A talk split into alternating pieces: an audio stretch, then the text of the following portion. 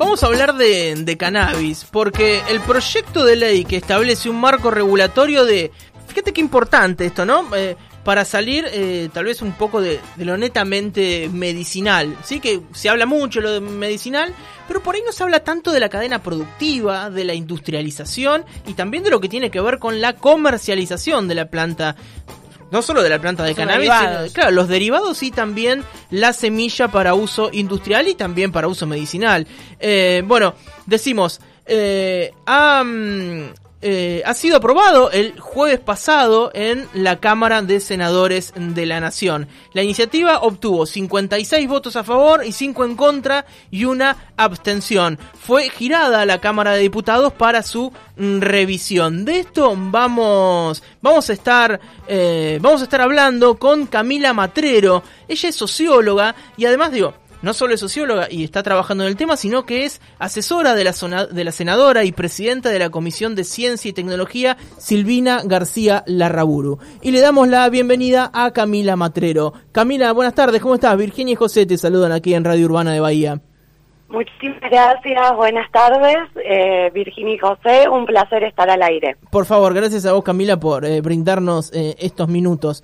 Qué interesante Camila, eh, por ahí salir un poco, siempre hablamos de, eh, de cómo se utiliza eh, el cannabis en lo que tiene que ver con diferentes tratamientos médicos, ¿no? Sus fines terapéuticos, si quiere decirlo de alguna manera.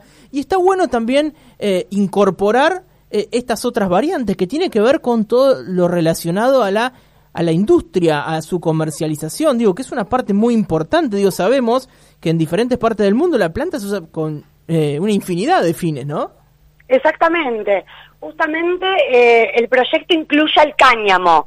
Fíjate, el cáñamo es la planta macho, por decirlo de alguna manera mal y pronto, no científica. Sí. Eh, que no que no tiene componente psicoactivo eh, y es el tallo, ¿no? Que, que tiene una fibra con la cual se hacen una infinidad de eh, productos, de bienes, eh, desde textil, por ejemplo, eh, una organización eh, llevó cuando se aprobó la ley en el Senado unas zapatillas hechas de cáñamo, se, se, usa para textil se usa también para, para, bueno, para distintos tipos de industria, para la construcción también.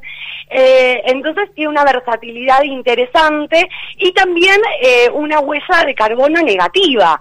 ¿Por qué? Porque no solamente no contamina siempre y cuando se, se, cultiva a cielo abierto, ¿no? Por decirlo de alguna manera, sino que también tiene unos componentes que, eh, que, lo, que lo que hacen es descontaminar eh, yo soy socióloga, ¿no? Un, biólogo, un, un, ingeniero agrónomo te lo explicaría mejor eso, pero bueno, sí tiene ciertos componentes que permiten como eh, absorber la contaminación en el, en el suelo. Camila, y concretamente el proyecto de cannabis industrial y medicinal, ¿qué propone? Bueno, el, el proyecto se centra en la parte de producción, industrialización y comercialización. Entonces, eh, propone diferentes tipos de, impulsos para toda la cadena productiva, dándole principal eh, impulso, podríamos decir, a, eh, a, todo lo que son las, las, las pequeñas cooperativas, que son, bueno, justamente quienes vienen formando parte de las asociaciones, hoy en día las asociaciones canábicas, hay un lugar preponderante que se le da en articulación con el INAES para que puedan formalizarse como cooperativas y empezar ellos a, producir eh, tanto la planta, digamos, desde el cultivo, a, a, también, bueno, las diferentes tipos de industrializaciones, sea medicinal o con el cáñamo eh, industrial. Eh, eso por un lado.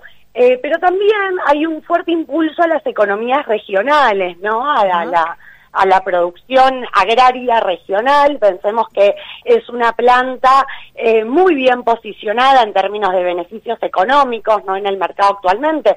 El precio fue fluctuando, pero cuanto mejor es la planta, cuanto mejor THC, podríamos decir, tiene la planta, eh, más vale y bueno, y Argentina tiene eh, la potencialidad para generar eh, esa industria, esa producción, tanto a nivel regional como, ¿por qué no también global si se le da un impulso adecuado? Y en ese sentido, los pequeños y medianos productores de las provincias, la, las senadores de Río Negro, pero esto aplica a, a gran parte, a la mayoría, podríamos decir, de las provincias del país, eh, justamente lo que va a permitir es poder eh, diversificar la matriz productiva, incorporar también este cultivo eh, con, grandes beneficios y también con muchas posibilidades de articulación adentro de la provincia, ¿no? De articulación con las universidades que existan en esa provincia, con las instituciones del sistema científico nacional radicadas en el territorio. Entonces se puede pasar del cultivo, ¿no? Eh, pensemos en comunidad, en la agricultura familiar, la agricultura campesina, la agricultura indígena, eh, también pueden participar del cultivo y luego que eh, la planta se vaya industrializando en, bueno, en, estas diferentes instituciones del sistema científico de las que hablábamos y con fuerte preponderancia las universidades, ¿no? Que, que, es la institución en definitiva más federal que tenemos en la Argentina. Seguro. Eh, ah, bueno, las universidades forman, forman parte de esto que te voy a preguntar, pero digo, vos recién em, nos hablabas de como tres instancias o tres partes de esta cadena que tiene que ver con la producción, la industrialización y la comercialización. Eh, ¿El proyecto qué rol le otorga al Estado en todo esto? El Estado tiene el poder de control, es el que eh, va, a ser una institución estatal, un, organismo público, la ARICAME, la agencia habilitada para dar las licencias eh, de los diferentes procesos, ¿no? Desde la producción hasta la comercialización. a hacer los, los informes, los relevamientos correspondientes y, bueno, digamos, controlar el, el, buen funcionamiento de toda la cadena productiva en sus diferentes eslabones. Sí, es interesante, Camila, cómo eh, algo que tiene beneficios medicinales también puede tener una gran... Digo, porque hay muchas personas que tal vez no, no le interesa la parte medicinal o no le interesa la parte recreativa, pero sí siempre están pensando mucho en, lo que tiene que ver con la economía o lo productivo, digo, y esta planta la verdad es que nos da, eh, nos da todo en ese sentido. Digo, por eso no, hay que sacarle los ojos de encima. Digo, se la puede pensar de muchas formas. Exacto, y es y es un momento estratégico este. Pensemos que en Estados Unidos hay dos estados, California y Colorado, donde la planta es legal, ¿no? Es, es, legal como el alcohol.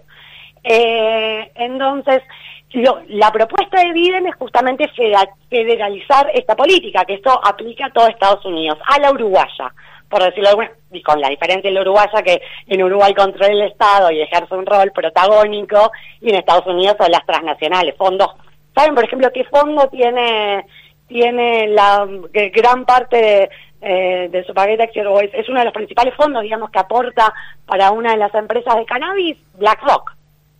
Mira. Digamos, ese es el esquema de Estados Unidos. No es el esquema que queremos para la Argentina, no es el esquema que adoptó Uruguay. Eh, pero bueno, más allá de eso, imagínense, estos capitales gigantes eh, ya con todo un know-how, ¿no? Con todo un conocimiento a partir de la experiencia en estos estados, se lanzan al mundo y presionan a nivel de legislación global, en la ONU o en la, OMC o en la instancia que sea, eh, para, para que empiece a legalizarse el cannabis en el resto del mundo y ellos ya tienen las empresas formadas, digamos, con, con, con toda la experiencia, avanzada la investigación, etcétera. Es por eso que nosotros nos tenemos que apurar para poder liderar a nivel regional, eh, aprender y, darle la mano a la experiencia uruguaya, por supuesto, pero, pero impulsar este, con, el peso que tiene la Argentina, con, con, con toda nuestra gente, nuestro capital científico, tecnológico, que es impresionante, eh, poder liderar a nivel regional en un primer momento este proceso. Eh, lo podemos hacer y esa creo que es la, la gran apuesta de este gobierno. Eh, Camila, la última. ¿Tenemos alguna experiencia nacional como para, para fijarnos, para ir a, ver un ejemplo? Sí, claro, los cultivadores que se bancaron la clandestinidad todos estos años, ellos, a pesar del estigma, a pesar de, eh, del miedo a ir preso, ¿no? Digamos, porque se los, se los buscaba con la justicia. Mm. Eh, entonces son ellos los que eh, se organizaron, tienen organizaciones, eh, diferentes a lo largo y ancho del país. De hecho, Silvina García Larrauru eh, trabajó mucho y ella presentó un proyecto de cannabis medicinal hace 2016. Finalmente se, se, vota otra propuesta más enflaquecida, ¿no? Digamos, eh, más tuerta. Pero bueno, eh, entonces ella viene trabajando, por ejemplo, con, mamá, eh, con Ciencia Sativa, con Mamá Cultiva, hace muchos años, y hay tantas otras organizaciones más que, que estamos hablando, que, que nos estamos encontrando, lo, lo, realizamos en todo este proceso, ¿no? Hasta, hasta que finalmente, de hecho, la ley incorpora pedidos de modificación de las organizaciones, ¿no? Que los escucharon en los plenarios de comisión. Eh, entonces, bueno, con e, estos actores existentes criminalizados en, en, un, en un pasado oscurantista que queremos dejar atrás, eh, son los que tienen la experiencia, el conocimiento y la ley estipula, y ya están hablando con el INAES, para eh, realizar la conversión, digamos, de ONG a cooperativa. Bueno, Camila, queremos agradecerte por estos minutos con Radio Urbana. La verdad que eh, está buenísimo la energía que, le pones a, este proyecto y bueno, y, tu claridad también para poder explicarlo. Te mandamos un saludo grande. Muchísimas gracias. Y la verdad que es algo súper colectivo. Es gracias a la militancia de las organizaciones que se logró llegar hasta acá y el acompañamiento de un proyecto político encarnado en el frente de todos que está decidido a dar las discusiones que hay que dar en este país. Seguro que sí. Camila, un abrazo grande. Otro a ustedes. Que sigas bien. Charlábamos con la socióloga Camila Matrero porque el Senado aprobó el marco regulatorio de producción de cannabis medicinal, logró la aprobación con 56 votos a favor. Bueno, eh, está bueno también hablar de todo lo que queda, ¿no? después de, de, fabricado el aceite, porque son fibras, es el cáñamo, ¿no? Que se puede usar para hacer, una maceta, hacer una camisa, hacerte, ¿qué crees? Una malla para el reloj de Me encantaría. No, y esto que decías vos, digo, no solamente pensarlo en términos eh, de, de, los usuarios que lo usan o como adultos responsables de manera recreativa o aquellos que lo usan de manera terapéutica, sino también este perfil económico que no es tenido en cuenta, pero que es muy importante. Mira las alpargatas de yute que tengo y son de cáñamo abajo después te las afanan en la calle y te, te fuman la alpargata. Pero bueno, eh, todo es un riesgo, ¿viste? Todo es un riesgo. ¿Viste, viste como en Argentina? Acá, hoy que es el día del amigo, por, ahí escuchás de atrás y te dicen, eh, amigo. Y te la pusieron. ¿Viste cómo es Argentina? Yo por eso... Ay, Dios. Los argentinos son muy recuperables. Linares, Pascual, hasta las 18 horas. Total normalidad por Radio Urbana.